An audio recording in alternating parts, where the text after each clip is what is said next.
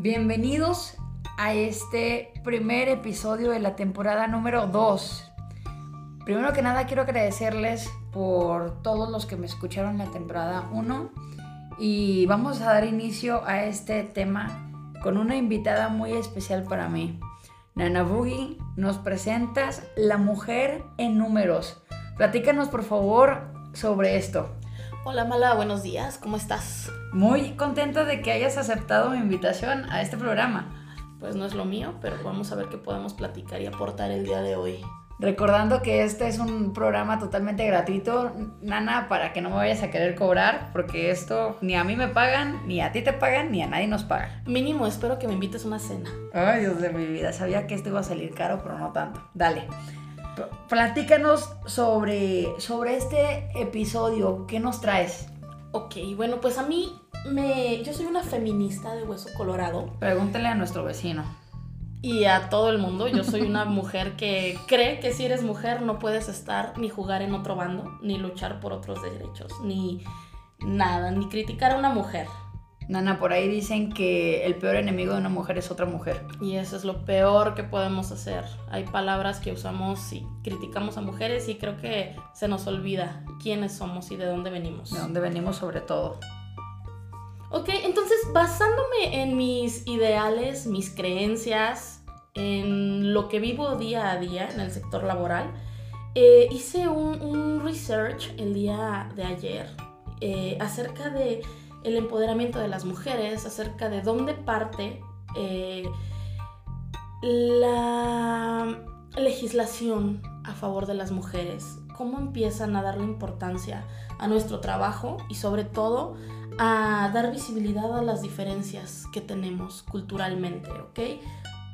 En la cuarta convención mundial sobre la mujer que hicieron en Beijing en el año 95, 1995, 184 países reconocieron la situación de la mujer. Hicieron un análisis de los últimos 10 años, es decir, del 85 al 95, y dijeron, ¿sabes qué? Sí, la mujer está avanzando, sí, la mujer tiene más campo laboral, tiene más acceso a la educación, pero ¿qué crees? Se nos están rezagando. No es homogéneo el crecimiento entre hombres y mujeres. Es importante reconocer que la pobreza afecta más a mujeres, la educación, la salud, la violencia, los conflictos armados, su inclusión en la economía, su ejercicio en el poder, es decir, en cargos de gobierno, sus derechos humanos, eh, su acceso a medios de difusión, el medio ambiente inclusive también tiene mayor impacto en las mujeres y en las niñas. Entonces, basados en eso, hicieron 12 esferas prioritarias para ir eliminando estas formas de discriminación en contra de las mujeres.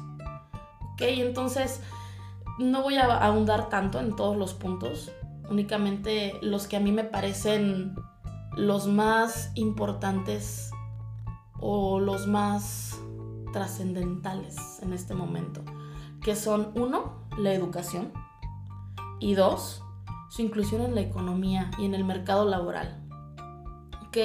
Eh, voy, a, voy a tocar cifras viejitas y cifras actuales, ¿ok? Al día de hoy, de acuerdo al gobierno de México, 6.5% de las mujeres de 15 años y más son analfabetas. De las mujeres de 75 años o más, el 32% aún son analfabetas. De las niñas de 13 años a 15 años, hay un 13.6% que no asiste a la escuela. Es decir, estamos dejando adolescentes a partir de los 13 sin educación. Y la cifra se pone más grave. Hay niñas de 16 a 19 años, un porcentaje del 50%, que abandona la educación. Si se acaso llegan a preparatoria y de ahí ya no concluyen. Mala, estamos hablando que terminan hasta la secundaria, básicamente. Si consideramos que terminan a los 15 años la secundaria, estamos dejando un 50.2% de mujeres que se quedan con la secundaria, ¿ok?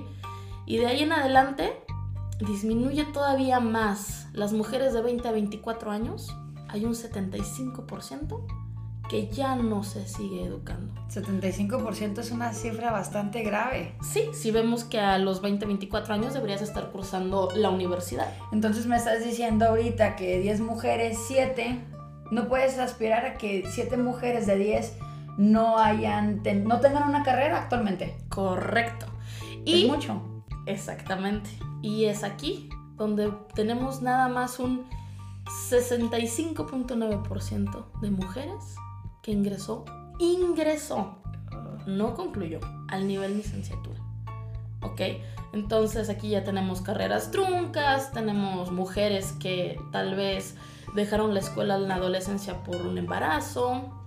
Y no me voy a meter ahorita en embarazos no deseados porque bueno, se hace ahí todavía un merequetengue más grande, ¿ok? Ahorita platicabas un poquito sobre el, el área política y te recordamos que apenas en el 2018 se nos cedió, regaló o concedió, diría Adela Micha, el 50% de participación en el área política, apenas en el 2018. Así es, así es, y es que este fue uno de, las, de los puntos que se firmó.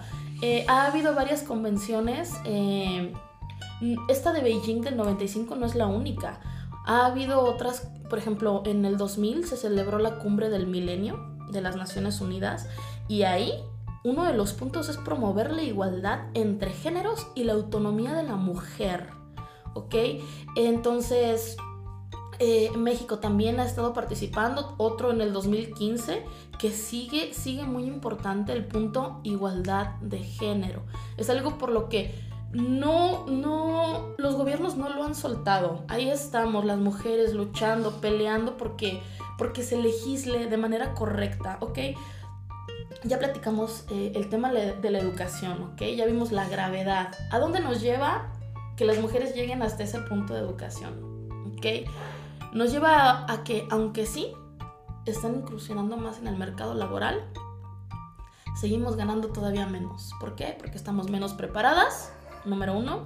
Número dos, porque tenemos hijos. Ah, claro. Y porque culturalmente eh, el, cuidado de los hijos... Tiene que hacerlo la mujer. O de personas adultas se queda a cargo de las mujeres. Así es. Yo conozco mujeres preparadas, mujeres que concluyeron su licenciatura, pero actualmente no pueden ejercer correctamente o como ellas quisieran porque tienen que cuidar a la niña, porque tienen que ir a, los festivales de la niña y todos esos problemas o cuestiones no son problemas o cuestiones de un hombre. Un hombre es, se sabe que él no tiene por qué ir a ese tipo de eventos y punto, ¿no? Así es, ellos pues se, se sabe culturalmente que su trabajo es el de proveer económicamente, ¿no? Pero ¿y qué si la mujer también está proveyendo? Exactamente. Entonces ahí es donde han surgido varias propuestas de los gobiernos para empoderar a la mujer. Te voy a hablar un poquito de, de la incursión de la mujer en números, te lo voy a decir. De 2001 a 2016, sí, subió mucho la tasa de las mujeres trabajadoras. De un 35 nos fuimos a un 43%, que es muy bueno. Sin embargo, ¿qué crees? Hay un 57% de las mujeres que lo hacen en el mercado informal. Lo que te platiqué. Eh. no están ejerciendo en donde ellas quisieran, están ejerciendo en donde, se les permite. donde pueden, que la tiendita de la casa, que vender toppers, que vender maquillaje, algo. o sea, porque las mujeres siguen aportando económicamente, ¿ok? Pero el momento de hacerlo en el mercado informal, ¿qué crees?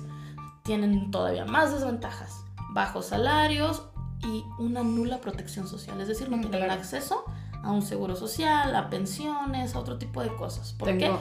Porque tienen que dedicar parte de su tiempo muy importante al cuidado de sus hijos o de sus adultos mayores o de cualquier dependiente que tengan a su cargo. Y eso es también parte por lo que acabas de comentar. Como no les pagan bien, Ana, ellas tienen que hacer otras cosas para poder llegar al sueldo que ellas quisieran aspirar. Tengo amigas que terminaron la carrera junto conmigo y yo las veo que son súper luchonas porque actualmente venden pies, venden lo que comentaste, si no es Tupperware, eh, son otro, otro tipo de, de, de, cosas como cosméticos y cosas de catálogo y demás que se les aplaude porque ese es otro trabajo de tiempo completo. ¿Cómo lo hacen? Yo no sé. Pero ¿sabes por qué lo hacen? Porque tienen otros tres hijos que mantener y que apoyar al esposo. son personas que, las que yo te estoy diciendo ni siquiera son madres solteras.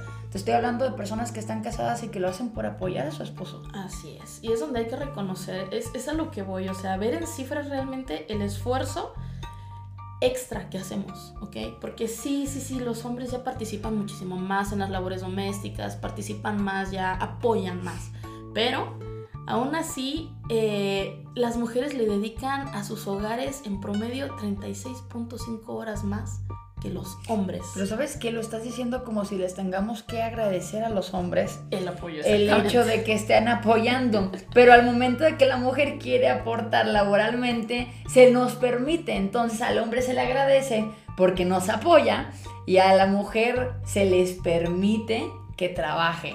Así es. Eh, o sea, desde el momento en cómo lo estás expresando y así lo expresan todos, hay un problema que no se ha acabado, no se ha erradicado. Así es, así es. Y por eso es bien importante hacer visible la desigualdad, porque sí podemos decir que el feminismo y que ya estamos bien empoderadas y que muchas cosas, ¿no? Pero realmente si lo ponemos en números, si lo ponemos en cifras, hay unas diferencias tremendas, que, que sí, a mí sí me parece bien importante hacerlo visible y que todas estemos bien conscientes que ser mujeres sí nos representa un esfuerzo y un trabajo extra, que no es imposible porque lo venimos haciendo y lo venimos haciendo muy bien. Te voy a platicar un poquito acerca de lo que comentó la titular del Instituto Nacional de Mujeres de México. Acaba de ser, es fresquecito esto, en octubre del 2019. Eh, mencionó que si la brecha salarial que tenemos y la igualdad de oportunidades laborales en el desarrollo de hombres y mujeres fuera la misma, el Producto Interno Bruto del país aumentaría per cápita un 13%. Eso es bastante. Imagínate cuánto. Si tuviéramos los mismos derechos, las mismas posibilidades, estaríamos aportando mucho a nuestro país. Así es. Y sabes qué, Nana, por eso es que yo quise hacer este, este proyecto. Lo que te había platicado es totalmente gratuito. Pero si de alguna forma podemos empoderar a más mujeres a que hagan su aporte, imagínate lo que tendríamos como país, el 13% es bastantísimo. Así es, y se está reconociendo no nada más para nuestro país, sino a nivel mundial. Eh, el aporte de las mujeres económico es mucho y es importante reconocerlo y monetizarlo. Otro de los comentarios que hizo eh, la titular del Instituto Nacional de las Mujeres fue que las mujeres tienen que trabajar 35 días más para igualar el sueldo de los hombres. O sea, un mes. Exactamente. Esto sin considerar la carga de trabajo doméstico. Y estamos hablando de información de este año. Hace dos meses, el octubre de 2019, estábamos a, esa, a ese nivel de diferencia, ¿ok? Octubre de 2019, ok. Entonces hay que mantener en mente eso. Si los hombres y las mujeres ganáramos lo mismo, el Producto Interno Bruto del país aumenta por cabeza, per cápita, un 13%. ¿okay? Estamos hablando de una diferencia de más de un 10%. Y las mujeres en este momento tienen que trabajar 35 días más para igualar el ingreso de un hombre. No está tan descabellado el asunto. Yo te platiqué en su momento que cuando yo ganaba cierta cantidad, lo voy a decir, 15 mil pesos al mes, me di cuenta que otro compañero ganaba 25 mil es casi un mes más lo que, lo que había de diferencia. Y cuando yo le cuestioné en su momento, mi jefe me dijo, Marta, es que tú no estás casada.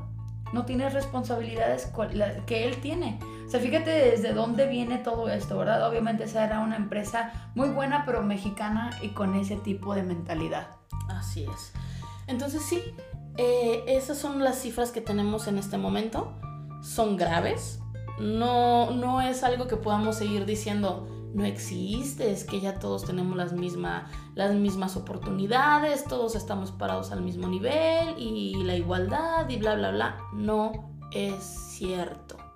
Seguimos teniendo graves diferencias, es bien importante, sobre todo, em, redimensionarlo, que los hombres sepan que tenemos las mismas necesidades, los mismos derechos, que hay mujeres, eh, eso que mencionaste de tu jefe, que él mencionó que tú no tenías las mismas necesidades. ¿Sabes qué? Sí. En este momento hay mujeres que son cabeza de familia.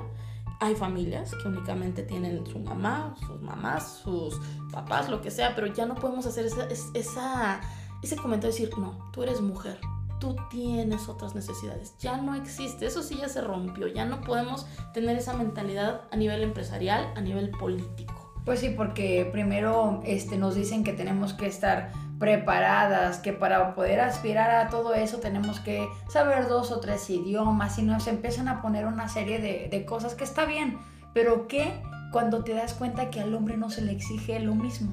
Así es. Que solamente por el hecho de ser hombre ya tiene todo eso que tú tuviste que ganarte en más de 10 años, porque lo que te platiqué pues me pasó hace 10 años, ¿no? Así es.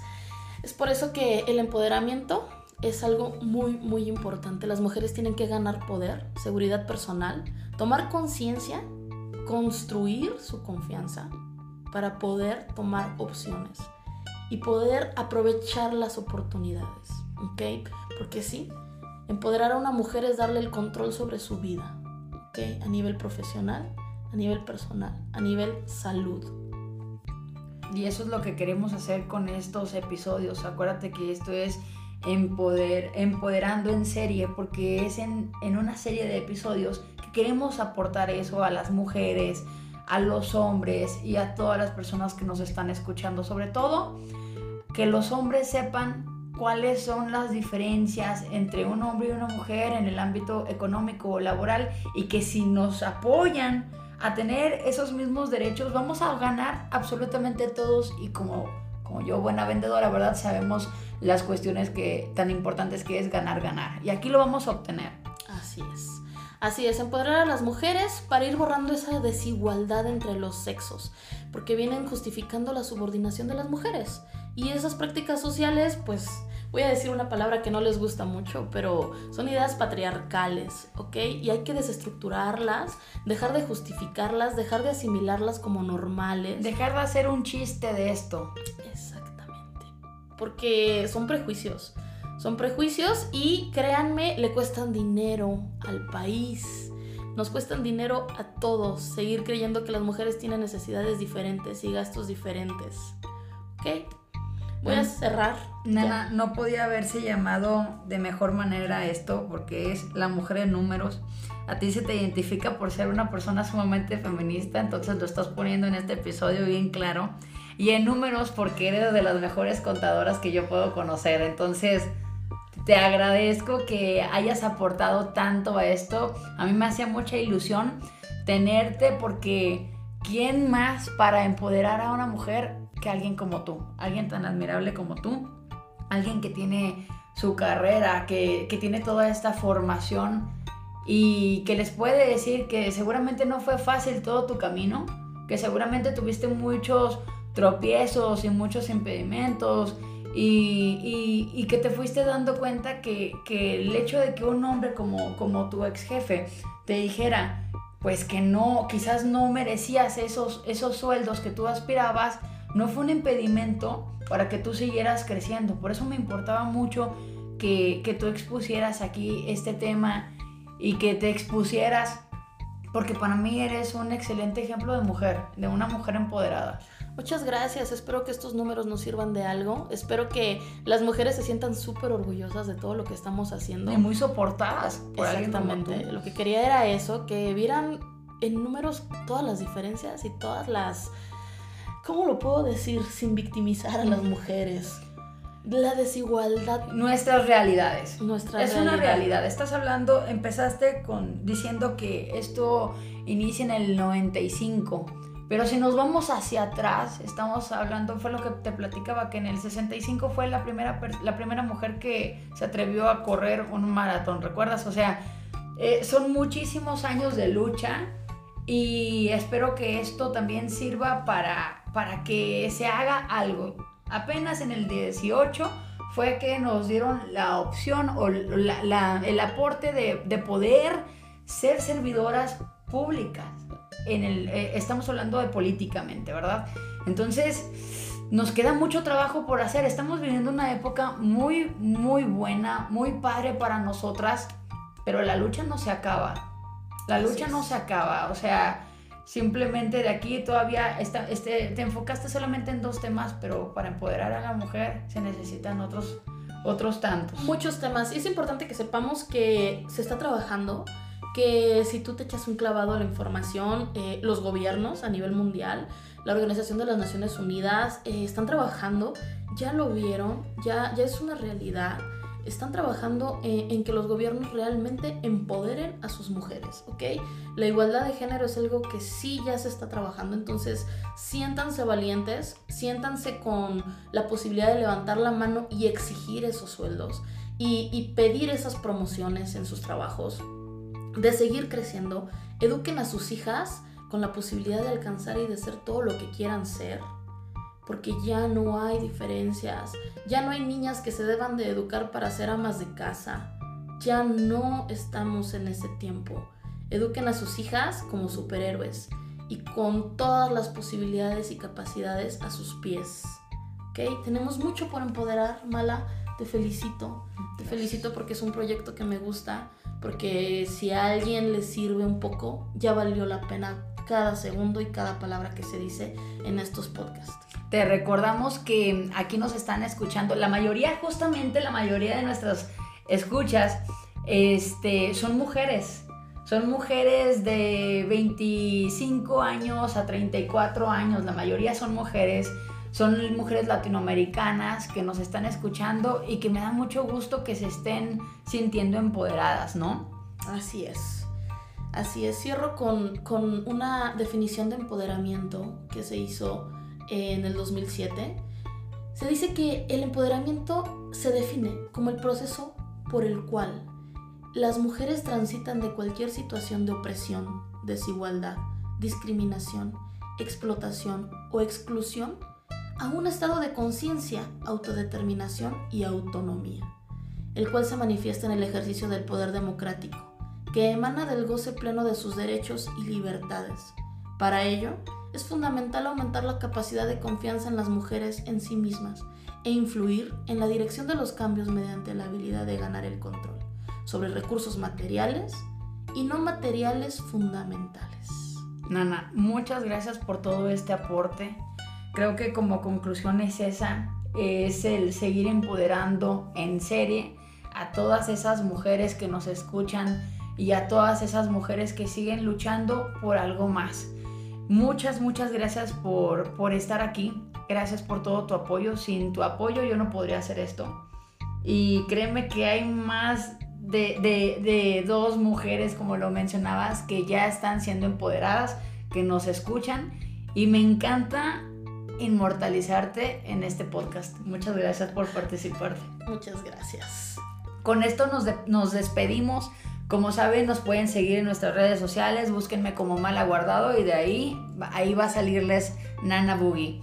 Muchas gracias por escucharnos, mujeres, sigan empoderándose, hombres, apóyennos, apóyennos porque juntos podemos obtener ese 14% de incremento en el Producto Interno Bruto. Nos sirve a todos. Muchas gracias por escuchar. Bye.